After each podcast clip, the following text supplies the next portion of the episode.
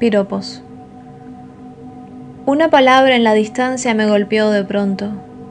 Una palabra y un silencio que se borró a sí mismo en el significado obsceno de la conjugación de un verbo.